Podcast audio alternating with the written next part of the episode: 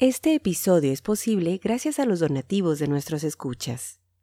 Ayúdanos a continuar. Gracias.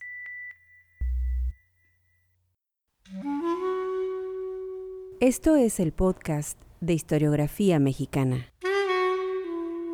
Un espacio para la lectura en voz alta, para los libros de historia de México. Conduce Pedro César Beas. Los comentarios a esta serie dedicada al libro México Viejo de Luis González Obregón los puedes escuchar en el episodio número 33. Perlas y corales.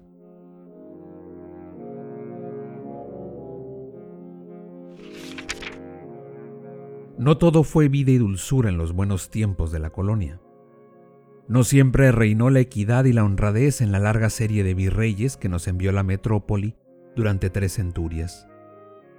No todos fueron como los Mendoza y los Velasco, los Bucareli y los Revillagigedo. No fue, sin embargo, de estos últimos, el señor don Miguel de la Grúa, marqués de Branciforte, quien desembarcó en Veracruz el 15 de junio de 1794 para encargarse del virreinato de la Nueva España.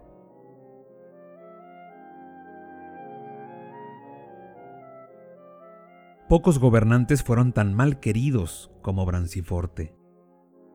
La crónica lo pinta rapaz, codicioso, tirano con los humildes y bajo con los poderosos. El primer acto con que se dio a conocer fue el haber solicitado de la Corte de España que no se le registrara su equipaje, pues introdujo de contrabando una riquísima factura de géneros preciosos para venderlos por altos precios. Se dijo enseguida que había vendido la subdelegación de Villa Alta a un don Felipe Ruiz de Conejares. Y aunque no hay pruebas que lo justifiquen, sí fue un hecho que nombró apoderado a don Francisco Pérez Oñanes, conde de Contramina, para que en su casa se estableciese una almoneda, como se estableció, en la que los empleos se pujaban y compraban como los huevos en el mercado.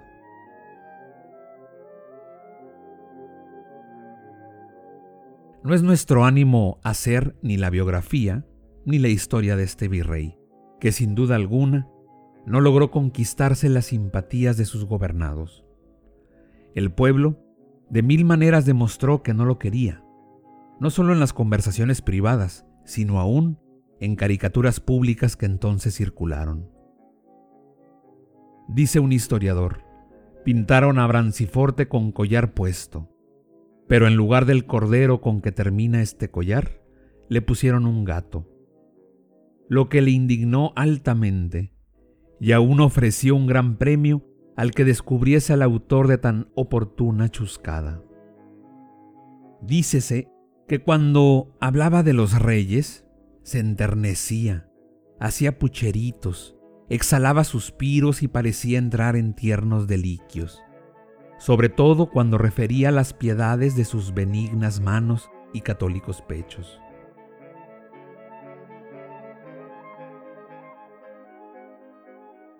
Branciforte estaba casado con doña María Antonia Godoy, hermana del príncipe de la paz, de tan feliz memoria.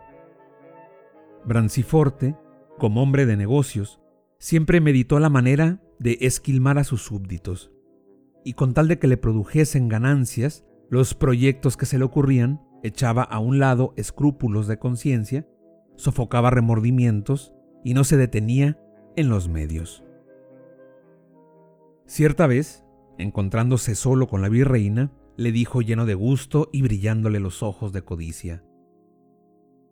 ¿Sabes, Mariquita, que he pensado una cosa? ¿Qué?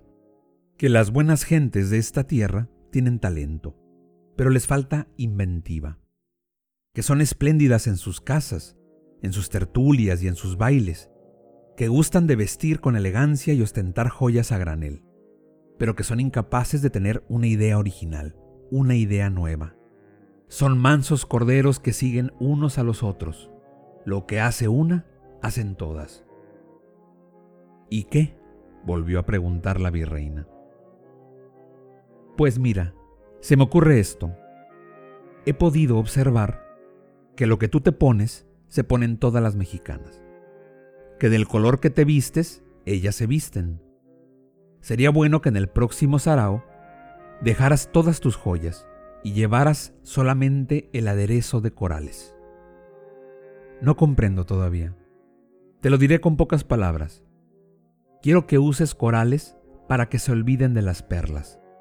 Aquí solo gustan de los corales las indias, mas los ricos y la nobleza poseen verdaderos tesoros en perlas. Ahora bien, por medio de mis agentes, una vez que pase la moda de las perlas, las podré comprar casi regaladas y haré un negocio brillante si las remito a España. ¿Me has entendido? Soberbio, exclamó la virreina. Si lo que a ti se te ocurre... ¿Qué quieres, Mariquita?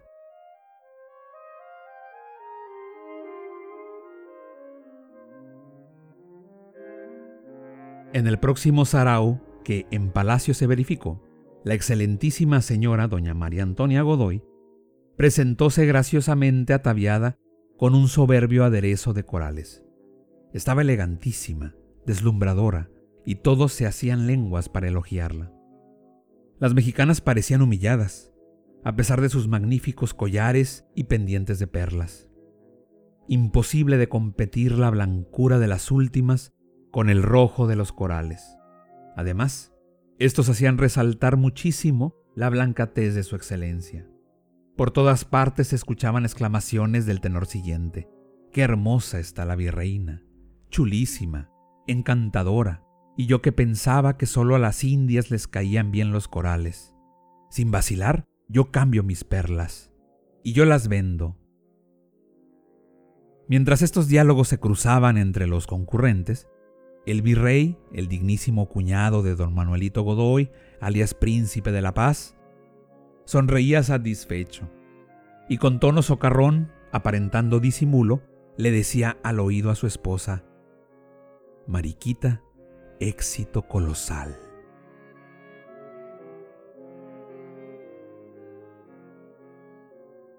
Cuentan las crónicas que pocos días después de aquel sarao, el excelentísimo señor virrey, don Miguel de la Grúa, marqués de Branciforte, obsequió a sus amigos y a la elegante sociedad de México con un espléndido baile, y que tanto en los trajes como en los tocados de las muchas damas que asistieron, no brilló una sola perla.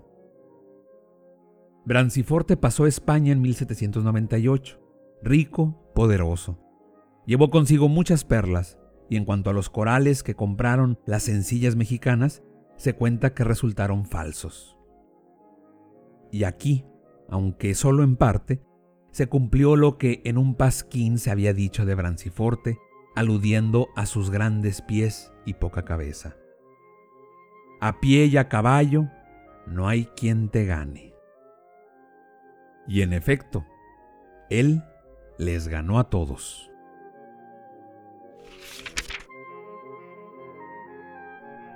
Escucha todos nuestros episodios en historiografiamexicana.com.